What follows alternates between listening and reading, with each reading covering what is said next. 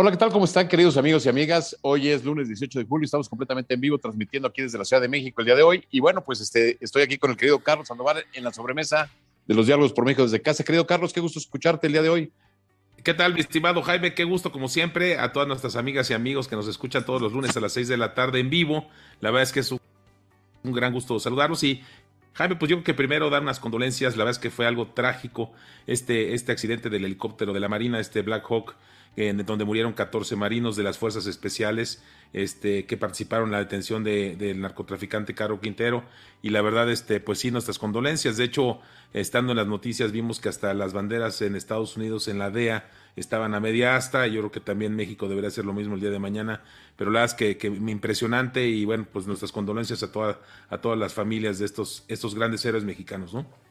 Lamentable, querido Carlos, lamentable lo que sucedió. Este, me sumo a lo que estás comentando, a nuestras condolencias a las familias de los, de los marineros que perdieron la vida en este operativo, en esta situación, que bueno, que esperemos se aclare y, que, bueno, pues, eh, ¿qué, qué, qué, decir en estos momentos, no? Este, 14 familias enlutadas en la Marina por este tema.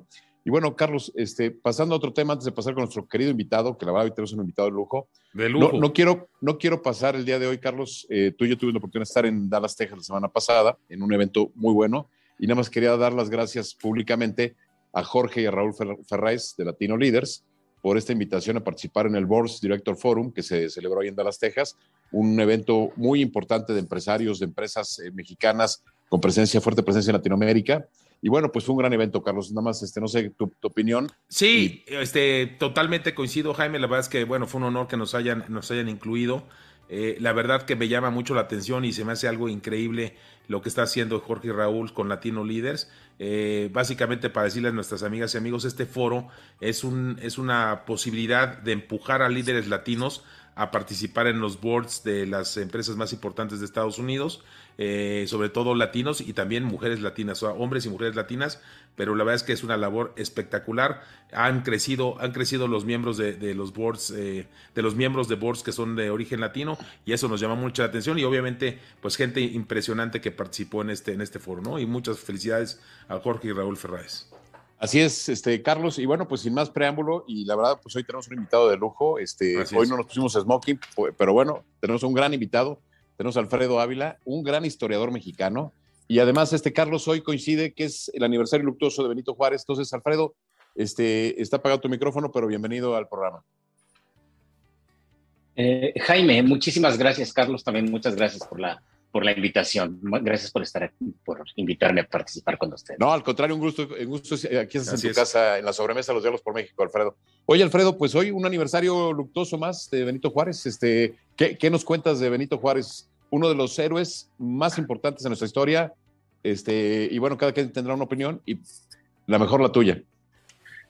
Mira, yo, yo sí distinguiría eh, muy bien entre, entre dos Juárez entre uh -huh. el, el, el, Juárez histórico, es decir, el político, aquel hombre que nació en Guelatao en 1806, que murió hace 150 años, en, en 1772, y el Juárez de, eh, del, del culto, el Juárez del culto patriótico, que se empezó a construir el día que murió a partir del día de su muerte empezó la construcción de, de, ese, de ese, Juárez heroico, eh, de ese Juárez como encarnación de la, de la nación. Debo, debo, decir que a mí el, eh, este segundo Juárez no me gusta nada. Okay. No, no, suele, no, suele gustarme. Eh, siempre pienso en, en, esa espantosa cabeza de Juárez que está por allá en, en, en Calzada la salida Puebla.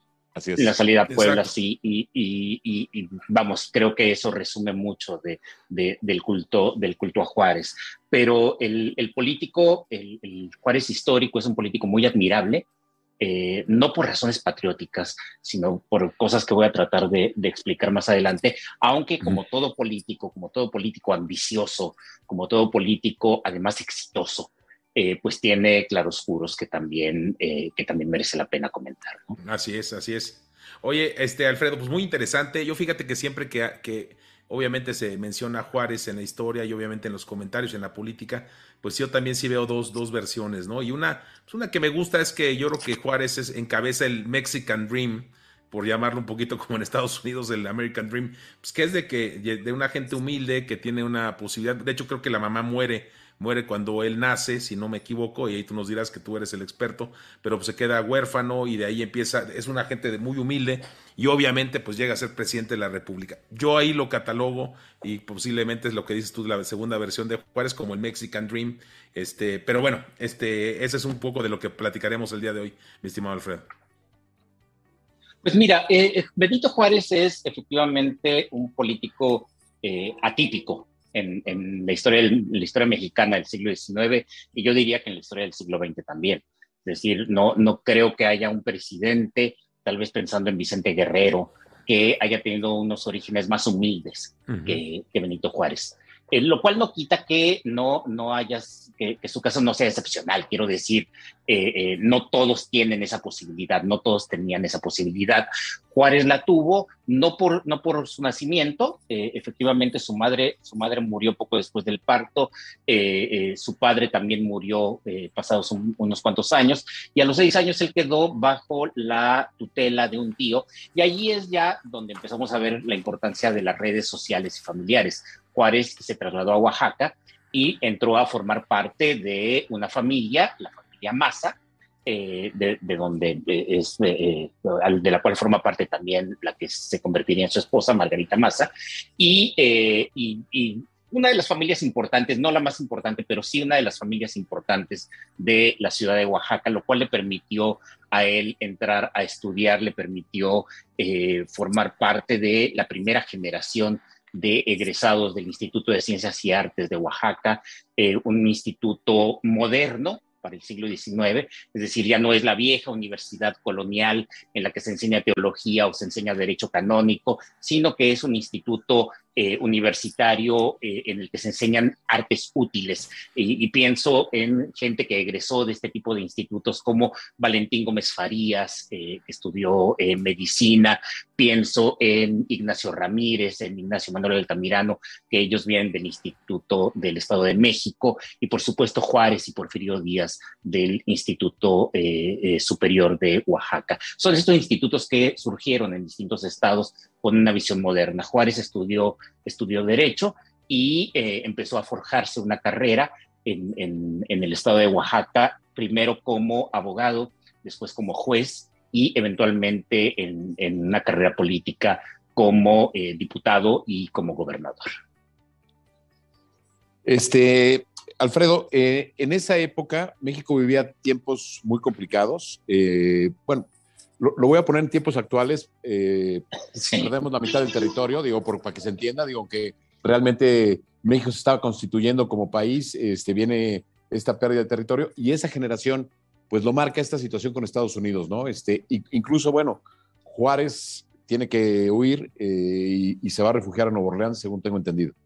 Sí, Juárez fue electo diputado para el Congreso, para el Congreso Federal, diputado por Oaxaca, fue uno de los 10 diputados del estado de Oaxaca en 1846. Es decir, le toca el momento de la guerra, le toca la salida precipitada del Congreso, el Congreso que se reunía en la Ciudad de México cuando entran las tropas, antes de que entraran las tropas de Estados Unidos a la capital, pues los supremos poderes se mueven hacia, hacia Querétaro, no el Poder Ejecutivo, porque Antonio López de Santana renunció a la presidencia en, medio de la, de la, catástrofe y Juárez se trasladó a, a, Querétaro. Juárez formó parte de un grupo ya desde entonces que se calificaba como de liberales intransigentes. Y se le llamaba liberales intransigentes porque él estaba a favor de mantener la guerra con Estados Unidos, de no firmar el Tratado de Paz y hacer una guerra de guerrillas en contra de los, de los estadounidenses, eh, una guerra de desgaste. Eh, por supuesto, la opinión de, estos, de estos liberales radicales fue muy criticada, fue, fue, muy, muy perseguida por los demás grupos, los conservadores ya querían la paz, pero también los liberales moderados, hay que recordar que liberales moderados como Miguel Herrero de Tejada y algunos otros, pues incluso querían que Estados Unidos se quedara ya con México, ¿no? Este, que ya se, se, anexaran, se anexara todo el país. Eh, entonces, eh, es su, facción, el grupo este pierde, pierde la posibilidad de, de, mantener una guerra de guerrillas y lo que hace Juárez es que se regresa a Oaxaca. Ya para, para 1848, eh, se convierte en gobernador del estado, es electo gobernador del estado. Aquí cosas interesantes. Fue electo, fue electo diputado al Congreso Federal y fue electo gobernador a Oaxaca, porque luego encuentran ustedes en las redes sociales que Juárez no ganó ninguna elección, pues bueno, empezó a ganar por allí eh, elecciones. Y como gobernador de Oaxaca tiene uno de estos, eh, eh, de estos claroscuros que mencioné hace rato. Por ejemplo, Juárez es muy importante en Oaxaca porque empieza una serie de leyes que ya prefiguran las leyes de reforma en su relación con la iglesia, en su relación con los bienes de manos muertas, pero también en su relación con los pueblos indígenas y eh, Juárez gobernador ordena eh, pues prácticamente una masacre de comunidades indígenas zapotecas en el istmo de, Tehuantepec, en Juchitán. Y, pues bueno, hoy, hoy le llamaríamos a eso, pues, pues es una masacre impulsada por el gobierno estatal con milicias, con el ejército eh, local del estado de Oaxaca. Adelante, Carlos. Sí, perdón, no, yo comentando, bueno, obviamente el origen de, Benito Juárez es Zapoteca, ¿no? Esa por lo que tenemos entendido, es Zapoteca. Y yo te quería preguntar, en la parte donde él, él también se exilia en, Cuba, eh, él creo que tiene un exilio previo a estar en Estados Unidos, donde se encuentra a, otras, bueno, a varios colegas. Él, él estuvo en Cuba. Eh, de la época de Cuba, ¿qué, qué nos puedes platicar este, de alguna manera? No, no, no gran cosa, porque en realidad la estancia en Cuba fue de paso a, Nueva Orleans. Es decir, él, no habrá permanecido en La Habana ni siquiera una semana. Ah, eh, eh, paso. Sí, es, es, muy, muy breve. Él le sirvió para entrar en relación con algunos políticos también estaban exiliados, exiliados allí. Lo que sucede es que después de la gubernatura llega a la presidencia Antonio López de Santana, la llamada pues última dictadura de, Santana, y Santana lleva a cabo una campaña para liberar, para, perseguir a los liberales exaltados, a los radicales, no a los moderados. A los, eh, eh, casi siempre pensamos que Santana es conservador, pero hay que pensar que en esa dictadura, pues lo mismo estaba un conservador como Lucas Alamán, que un liberal como Miguel, como, ya lo mencioné, como Miguel Herrera de Tejada. Miguel Herrera de Tejada pues, era funcionario de la Secretaría de Gobierno de, Antonio López de Santana. Es decir, eh, eh, eso era ese gobierno de Santana era como que trataba de tener allí a todos los grupos políticos. Aunque claro, siempre lo pensamos como conservador porque persiguió a los liberales exaltados, a los liberales más radicales.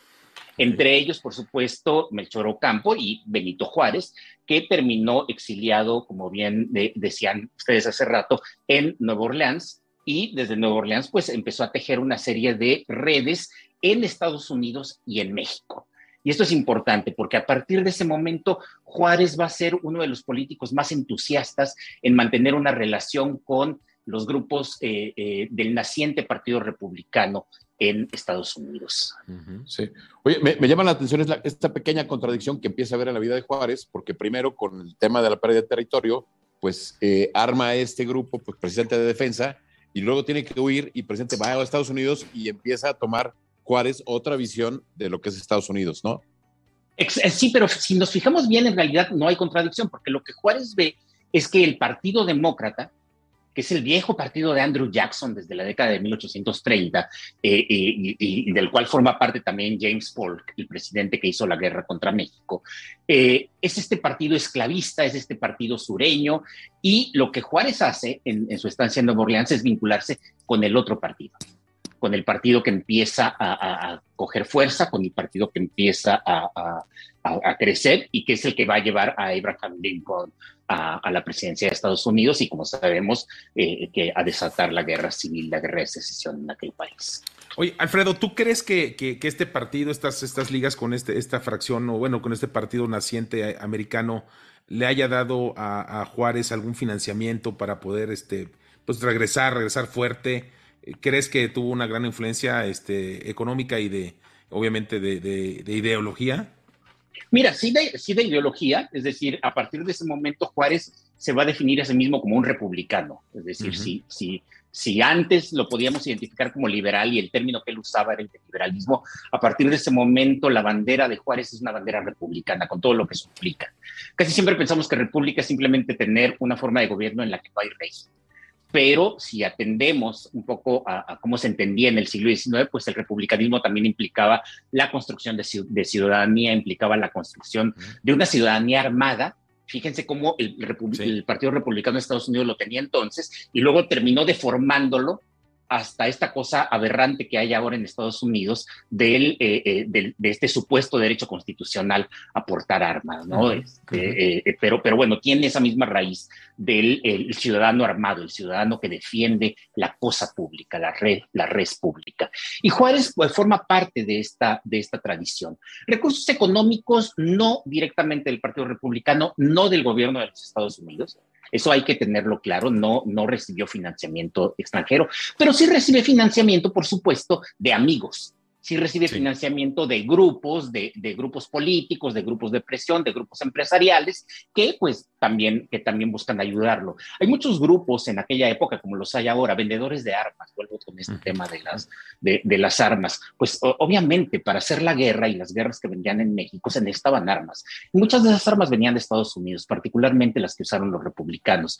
Eh, los conservadores eh, usaban más bien armas europeas pero los republicanos, que, además terminaron en el norte, terminaron vinculándose con los gobiernos de Sonora, de Chihuahua, Durango, Coahuila, pues eran armas que provenían de Estados Unidos y pues, allí había un buen negocio también.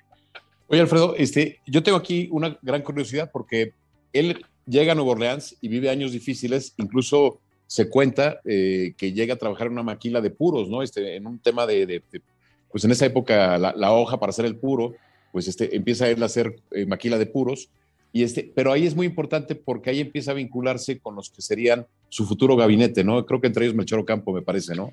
Por supuesto, Melchor Ocampo, pero, pero no, pero básicamente con los más radicales. Okay. Allí entra en contacto con Melchor Ocampo y a través de Melchor Ocampo con Juan Álvarez, que se encontraba en ese momento muy cerca de, Acapulco, eh, promoviendo una rebelión en contra, de, en contra de Santa Ana, y de Ignacio Comonfort eh, a través de correspondencia. Comonfort y Juárez nunca van a tener una muy buena relación, pero, eh, eh, pero a partir de ese momento empiezan a entrar, entrar en contacto. Sí, es, es un periodo difícil. Eh, hay, nosotros recordamos mucho de, Juárez, los apuntes para mis hijos, esta, esta pequeña obrita que además ha reeditado la UNAM en constantes ocasiones. Y, es interesante porque nos habla de las penurias que pasó. De, no, de, las penurias que pasó en ese exilio, de las penurias que pasó después durante las guerras, en su larga marcha hacia, hacia Veracruz y luego en, la guerra de intervención francesa hacia el norte, las penurias que pasaba a su familia. Es, un padre amoroso, eh, eh, mm. eh, es, es, cosa rara, ¿no? Para el siglo XIX. Es un padre, es un padre amoroso, es un padre que cuida a sus, a sus hijos y que, y que está muy preocupado por, por ellos. Sí. Oye, y, y, hay otro, otro punto clave que luego vamos a tocar, vamos a hablar hoy sobre Juárez, pero me llama la atención que previo a salir, este, tiene la oportunidad de él, siendo gobernador y habiendo sido rector del Instituto de Ciencias y Artes de Oaxaca, como ya lo dijiste, tiene la oportunidad ahí, Porfirio Díaz, siendo mucho menor que él, de conocer a Juárez y quedar eh, impresionado de, incluso lo toma de modelo, ¿no? Este, él se queda, dicen Porfirio Díaz se queda impresionado de ese Juárez, pero Juárez nunca lo pela, ¿no? Este, incluso, bueno, ya, luego hasta rivales, ¿no?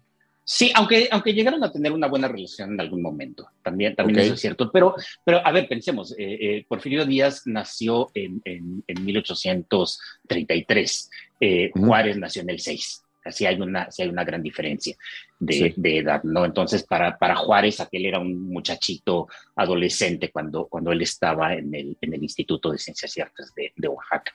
Eh, pero, pero mira, es, lo que sí quiero apuntar antes de continuar ya con la parte más fuerte de, Juárez, es, eh, eh, es cómo, cómo a veces pensamos que hay liberales, hay conservadores, como si el mundo se dividiera en blanco y negro.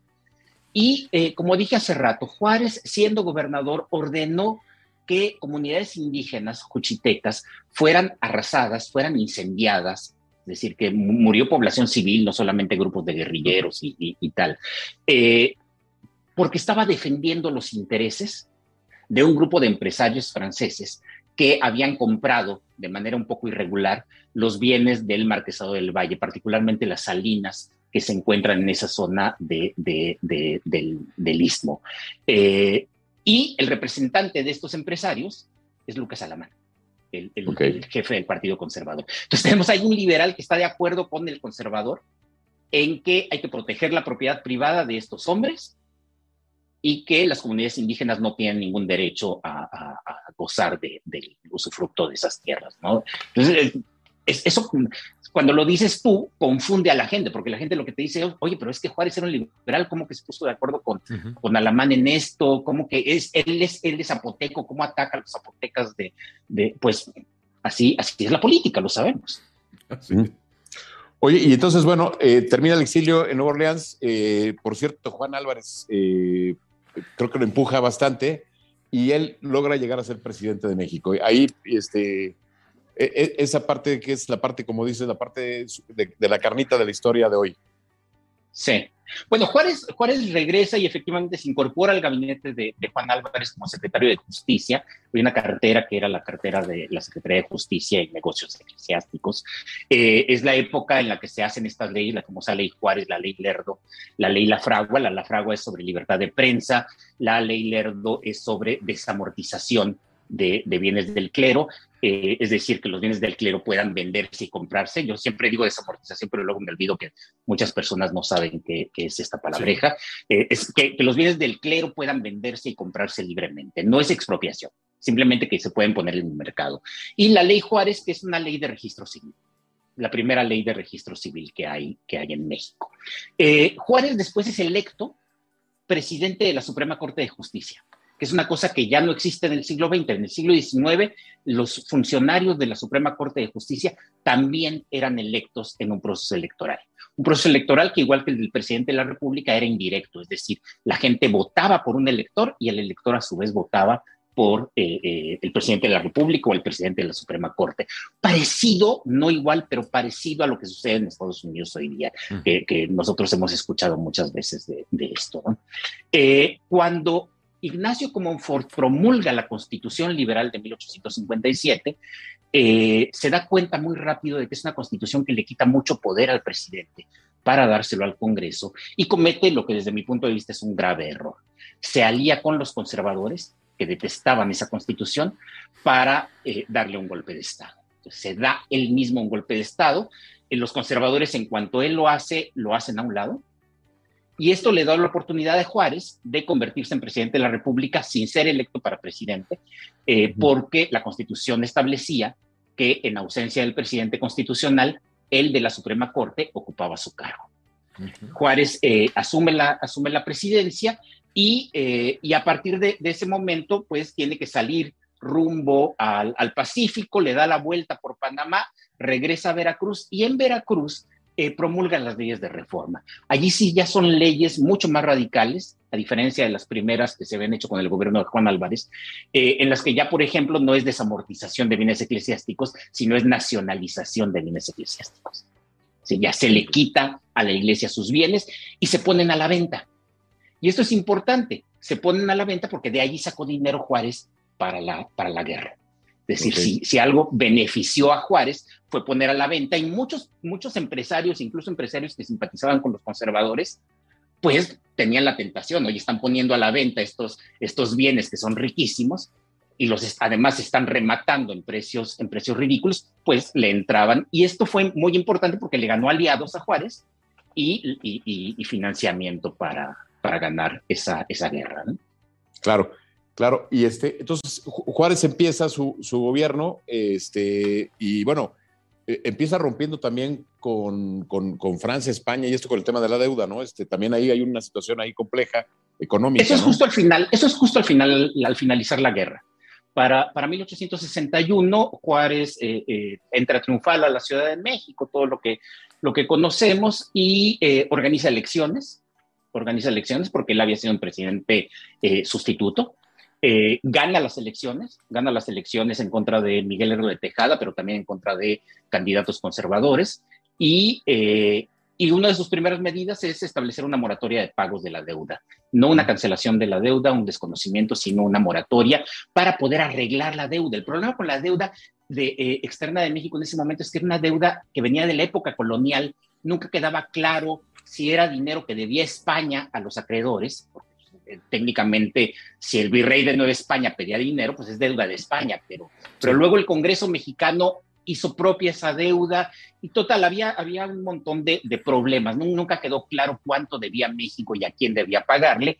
Y lo que hace Juárez es establecer esta moratoria para poder tener tiempo de alivio en las finanzas, pero también para poner en orden la deuda, para negociar la deuda y ver exactamente cuánto se debía a cada quien y rechazar las deudas que no le correspondían, las deudas que había adquirido el gobierno español en la época colonial o que habían adquirido los conservadores durante la guerra de, reforma, que pues desde el punto de vista de Juárez era un gobierno espurio y por lo tanto no, no se debía reconocer esa deuda esa, eh, esa moratoria. Perdón, Alfredo. ¿Cómo queda esa deuda? ¿Sí funcionó este, este, esta estrategia de Juárez para como consolidar eh, la deuda? No, no funcionó y de hecho tardaría muchas décadas en, en, arreglarse. Fue hasta la década de los 80 del siglo XIX, porque, eh, como sabemos, y, creo, que, creo que Jaime iba para, para allá, como sabemos, tanto el gobierno británico como el francés y el español decidieron bloquear Veracruz como represalia presionar al gobierno mexicano para que levantara el, la moratoria, para que empezara a pagar. Y, eh, y, Francia, que también tenía una agenda propia, Francia, eh, eh, pues invadir, invadir México para impulsar la candidatura o el trono de Maximiliano de Habsburgo, ¿no? Este, estos conservadores que perdieron la elección de 1861, pero que fueron a, a Europa a decirle a, Maximiliano que el pueblo de México lo quería como, como emperador y que, y que debía venir a, reinar a, México. la que se jugó, ¿no? Perdón, la que se jugaron ahí, pero bueno, en fin.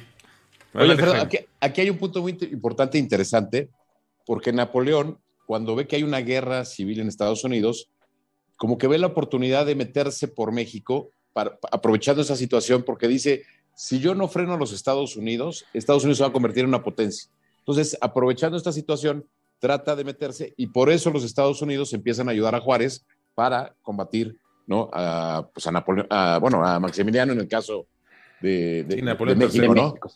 Así es. Sí, tienes toda la razón. En realidad se trata de un contexto internacional que, habitualmente no vemos. La, gente que, a la que le gusta la historia de México casi siempre piensa que la historia de México es como, como englobada en sí misma y no, en realidad hay que ver lo que sucede en otras, en otras partes. Y lo que sucedía en otras partes era, en términos cercanos, que después de la guerra con Estados Unidos, un par de años después, se descubre oro en California. Y entonces ahí hay una avalancha tremenda de colonización hacia California y hay la sospecha, que resultó más o menos infundada, de que en Sonora pasaría lo mismo de que habría también eh, eh, una fiebre del oro en Sonora y por lo tanto allá hay muchos eh, empresarios franceses que están interesados en adquirir minas en, Sonora. Napoleón los va a, apoyar. Luego también es, es, la época en la que estas grandes potencias europeas son potencias que se están industrializando y que entonces están buscando mercados. La India es el gran mercado del Reino Unido, el gran, mercado de Gran Bretaña. La Gran Bretaña se adelanta y empieza a controlar los principales mercados y Francia necesita también entrar a esa, a, esa eh, eh, dinámica y piensa en América Latina. De hecho, el término América Latina, aunque se llegó a usar antes, la verdad que quien lo impulsa son los franceses. Okay en lugar de Hispanoamérica, es decir, de la América que fue parte de España, es América Latina, un poco para meterse también ellos y, como tú decías, ponerle un freno al expansionismo de Estados Unidos. Pero, ya sabemos que a veces se pone el freno a un expansionismo para impulsar el expansionismo propio. Entonces, eh, eh, eso, fue lo que, eso fue lo que hizo el, emperador de, los franceses. Eh, y también son condiciones globales las que explican el triunfo mexicano.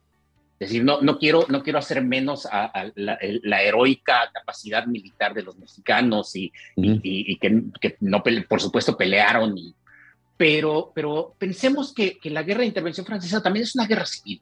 Es decir, también es una guerra de mexicanos contra mexicanos.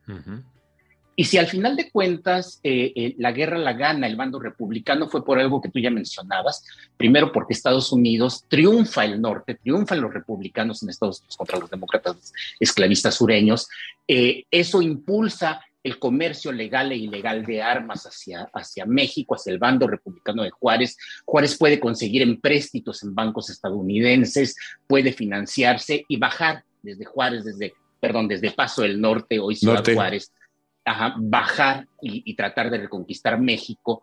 Eh, pero también estamos hablando de que en Europa eh, eh, Prusia está convirtiéndose ya en la gran potencia militar del momento de, de estas últimas décadas del siglo XIX, con una política industrial expansionista muy agresiva que terminará enfrentándose con, con Francia, ¿no? Y, eventualmente Napoleón tendrá que sacar sus tropas de México. Está muy interesante el programa. Este, vamos eh, ya en la última recta y yo no quisiera dejarte ir. Este, ¿Cómo termina Juárez su presidencia y en qué condiciones muere hoy siendo su aniversario luctuoso? Pues mira, justo después de la guerra, Juárez lo que hace son elecciones.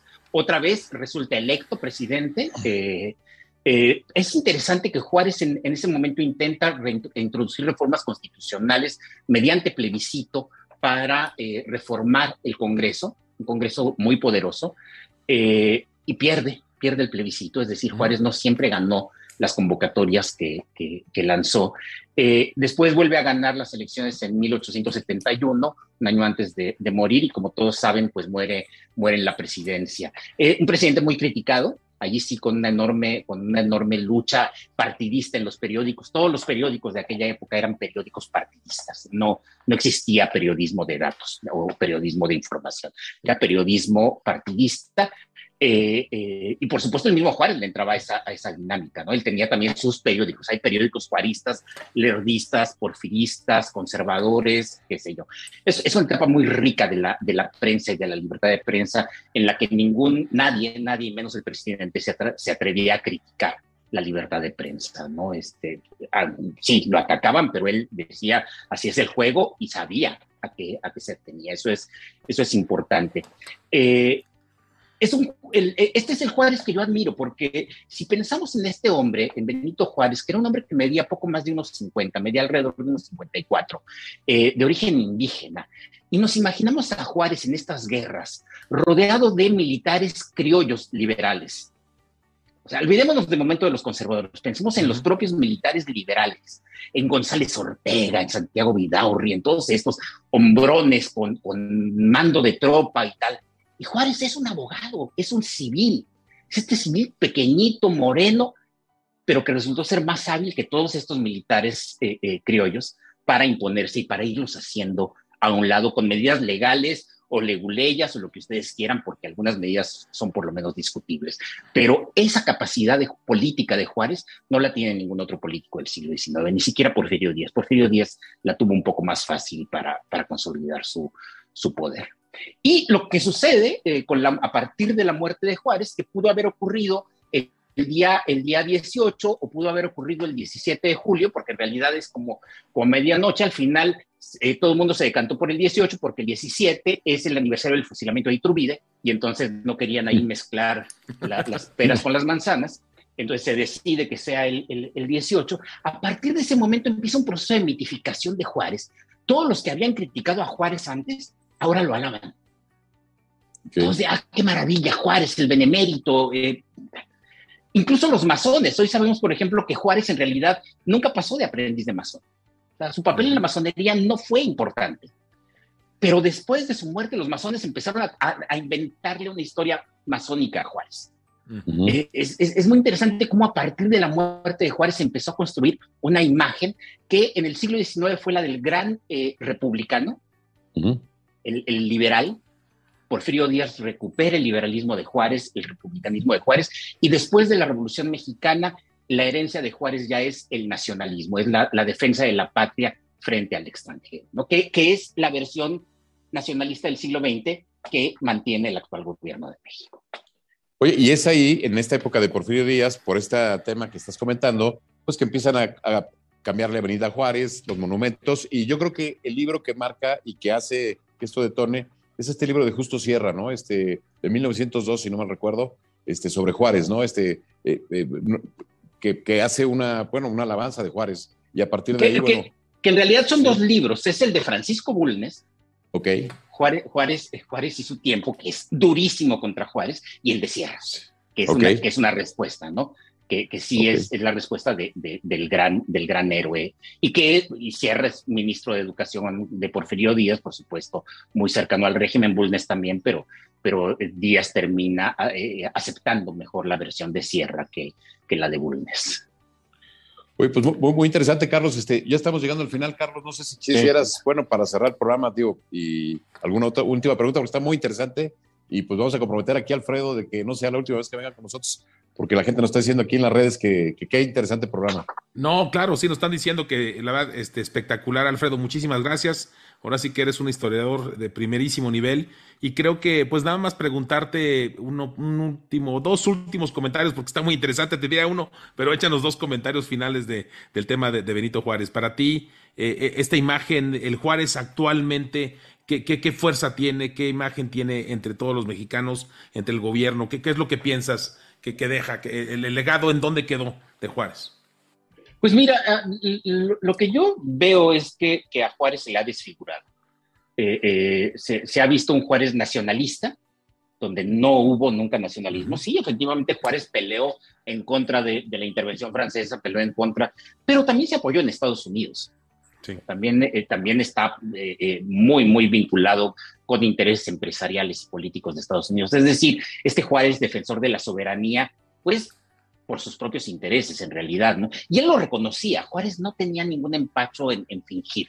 Juárez es liberal, es un liberal, cree en el libre comercio, cree en la, en, la, inviolabilidad de la propiedad privada, cree en la igualdad de los ciudadanos. Entonces, de pronto ahora podemos encontrarnos incluso versiones de Juárez indigenistas, que Juárez nunca, nunca. no hay una sola referencia de Juárez, salvo al comienzo de los apuntes para mis hijos, acerca de su origen indígena. Ninguna. Juárez no se veía a sí mismo como indígena, se ve como ciudadano mexicano, porque es así como se ve el, liberalismo. Y, bueno, entonces lo que tenemos es que esto se ha ido deformando, se ha ido volviendo de cartón, se ha ido, para decirlo rápido y, mal, por lo tanto, en, la cabeza de Juárez. En, ese momento. La cabeza de las... Exacto, o sea, hemos llegado a eso. Hemos llegado, a eso, sí, el Juárez cuadrado. Muy interesante. Y me temo que eso no le dice mucho a la gente común y corriente, ¿no? A la gente común y corriente eso no le, pues no, no, no hay. Y lo que termina pasando es que empiezan a surgir entonces versiones desmitificadoras. Y como, como dije hace rato, por allí se encuentran ustedes en redes sociales que Juárez nunca ganó una elección, Juárez se vendió a Estados Unidos. A ver, no, tampoco. Ok. tampoco. Claro. Oye, Alfredo, pues este, de verdad que es un lujo tenerte. Este, yo te lo he dicho, admirable tu tema, tu trayectoria y tu conocimiento de la historia de México, este, un gran historiador. Este, y yo, te diría, si tienes un último comentario para cerrar el programa y, este, y, eh, comprometerte a que no sea tu última visita aquí con nosotros, porque la verdad, este, te digo, es, una, es un gozo estar contigo platicando estos temas. Pues no, en realidad muchas gracias, por supuesto que, cuando ustedes quieran invitarme de nuevo, yo estoy yo estoy dispuesto a, venir aquí y charlar, a mí me da mucho, mucho gusto y, y, siempre creo que una de las funciones del historiador es, es esa, ¿no? Es, divulgar eh, el, resultado de las investigaciones que uno, que uno hace. Sí, claro. Oye, yo, yo, me voy un poco con esta frase, ¿no? Que hay que estudiar historia para no cometer los errores del pasado. Y este, bueno, pues tener un historiador de lujo, Carlos, este, qué, qué, qué maravilla, ¿no? No, así es, así es, este, mi estimado Jaime Alfredo, la verdad es un verdadero placer tenerte aquí en Telered. La verdad es que fue muy gratificante, es un, un, día muy importante este aniversario luctuoso de, de, de, pues, el Benemérito de las Américas. La verdad que, que bueno, pues eh, estuvo muy agradable. Y sí, lo que dice Jaime, la verdad es que nos gustaría contar contigo en varias, varias este, ocasiones, porque sí, creo que traes temas muy padres y una plática muy a gusto, muy sabrosa. Muchas gracias, muchas gracias, Alfredo, por, por tu tiempo y por estar aquí con nosotros. Gracias a ustedes. Pues este, cerramos el programa, este querido Carlos, este, muchas gracias a la gente que nos vio hoy, lunes 18. Eh, no quiero pasar a dejar, bueno, eh, hoy estoy viendo por ahí que está Humberto Galo, le mandamos un gran abrazo, su cumpleaños hoy, y la gente que nos vio, y, y, bueno, pues este, mandarles un gran abrazo a toda la gente, que tengan un buen inicio de semana, y gracias a la producción, a los Miguel, Miguel Gómez, Miguel Pérez, muchas gracias, querido Carlos. Este, eh, nos vemos mañana en la barra, tenemos este mañana el mundo en 12, a las 9 de la noche. El miércoles, ¿verdad? Es que desnudan eh, con Laura Michúa, Freda Leal y Adi Rosado. Y el jueves tenemos este, el programa de Hoy con Dios. Y la próxima semana tenemos su sesión presencial 2024, invitado también de lujo. Así es, así es, mi estimado Jaime. Pues muchas gracias, muchas gracias nuevamente, Alfredo. Muchas gracias, Jaime, a nuestra producción y obviamente a todas nuestras amigas y amigos que nos vieron el día de hoy. Como siempre, todos los lunes a las 6 de la tarde en vivo, aquí por la señal Terre Red. Muchas gracias y nos estamos viendo pues el día de mañana y la próxima semana. Comentarles a la gente, nos pueden seguir en nuestras redes sociales, pueden ver este programa en Facebook, YouTube, en Spotify y bueno, en nuestras redes sociales. Un gran abrazo, buen día.